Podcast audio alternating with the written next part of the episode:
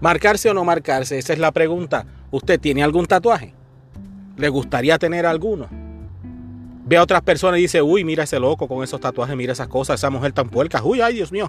Uh, no, mire, usted, ¿qué piensa de los tatuajes? Yo tengo mi propia idea, mi propio concepto de lo que son los tatuajes y el arte corporal. A mí no me gustan las modificaciones ni las pantallas. Los piercings, eso a mí pues, no, no me llama la atención. Los tatuajes, sí. Me gusta mucho el arte, me gusta mucho ese tipo de cosas y me gusta verme distinto, aunque me vea igual a todos los que tienen tatuajes. Que mis tatuajes no son los más bonitos, pues qué importa. Que se han puesto viejos, pues mira, yo también. Que si pues ay, que se, las líneas no se ven igual, que los colores se fueron ajustes. Pues sí, pero no, no pienso retocármelos por ahora. Porque para pasar el dolor, pasar el trabajo y gastarme los chavos, mejor me hago otra cosa nueva. Aunque, pues de verdad, no me hace falta nada en estos momentos y no tengo nada en mente. Me gusta mucho las cosas así, con muchos colores, con muchos diseños, muchas loqueras, así como las que hace Juan Salgado en Puerto Rico. El tipo es un duro. Hay que hablarlo claro. Pero, piense usted si se quiere hacer uno, ¿qué es lo que va a hacer?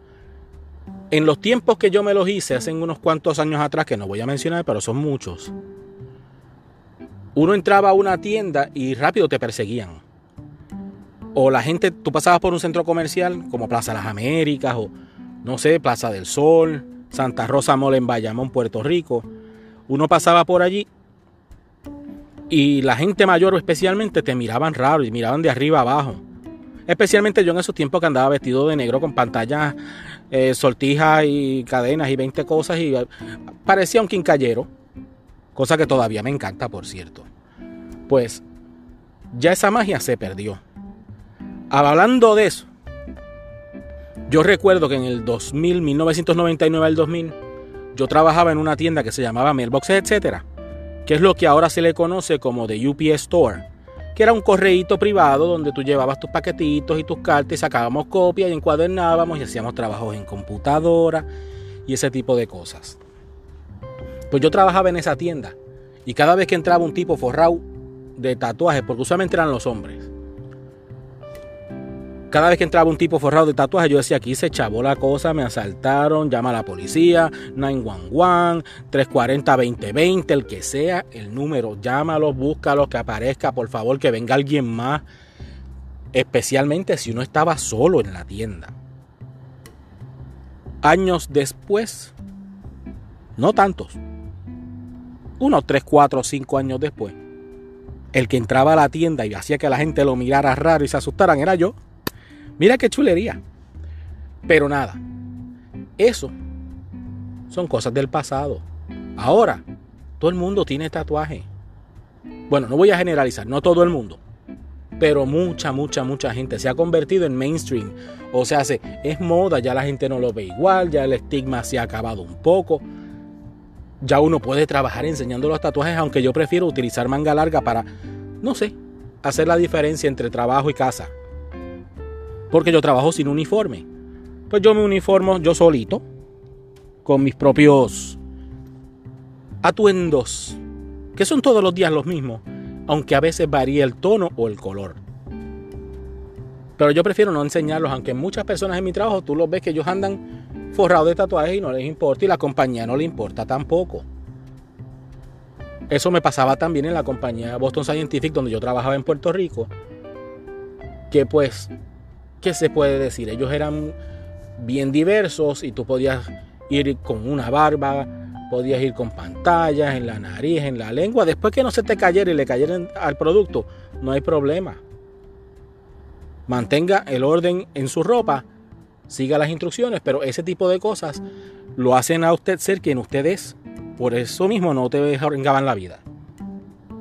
Pues acá donde yo trabajo son igual no hay problema. Y especialmente cuando aquí los meses de verano pues son tan pocos y uno anda en camisa de manga corta o t-shirts, menos tiempo.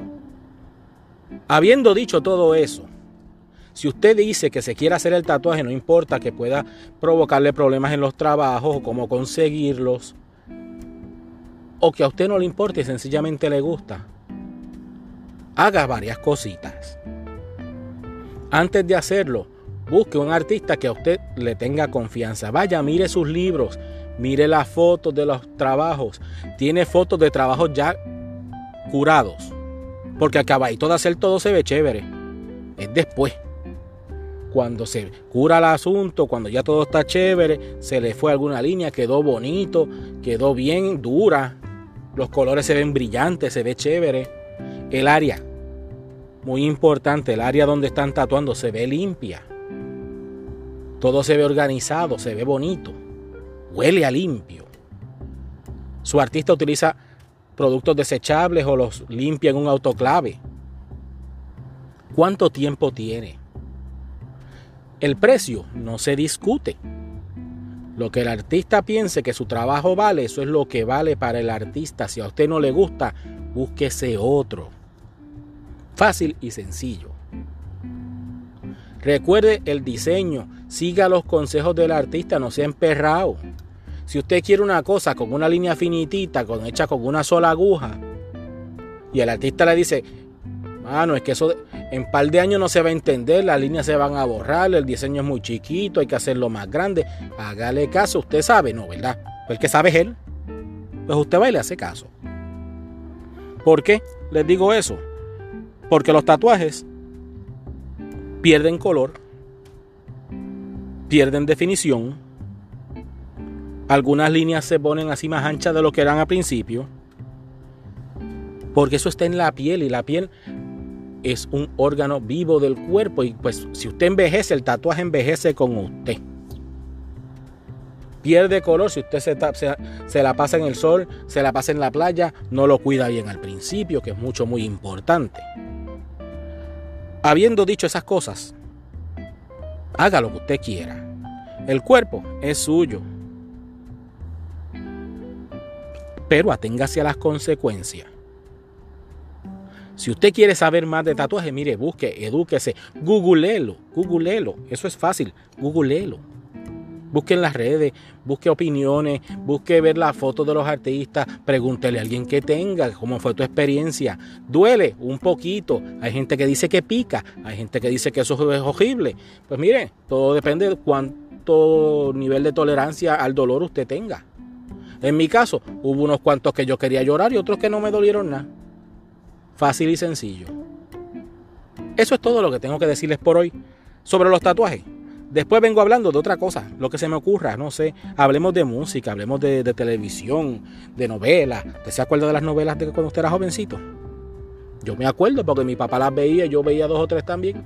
Así que puede ser que de eso les venga hablando más adelante. Se les quiere de gratis, el cariño no es mucho, pero da. Recuerda, sígueme en las redes, benjarramos.com, 5menos.com, me consigues también en Instagram, me consigues en Facebook, en Twitter me conseguirás, pero yo nunca posteo en ninguna de ellas. Estoy, estoy bregando con eso. Estoy bregando con eso, todavía no sé qué voy a hacer. Por ahora, pues, estoy esperando para entrar a trabajar, así que nos vemos ahorita.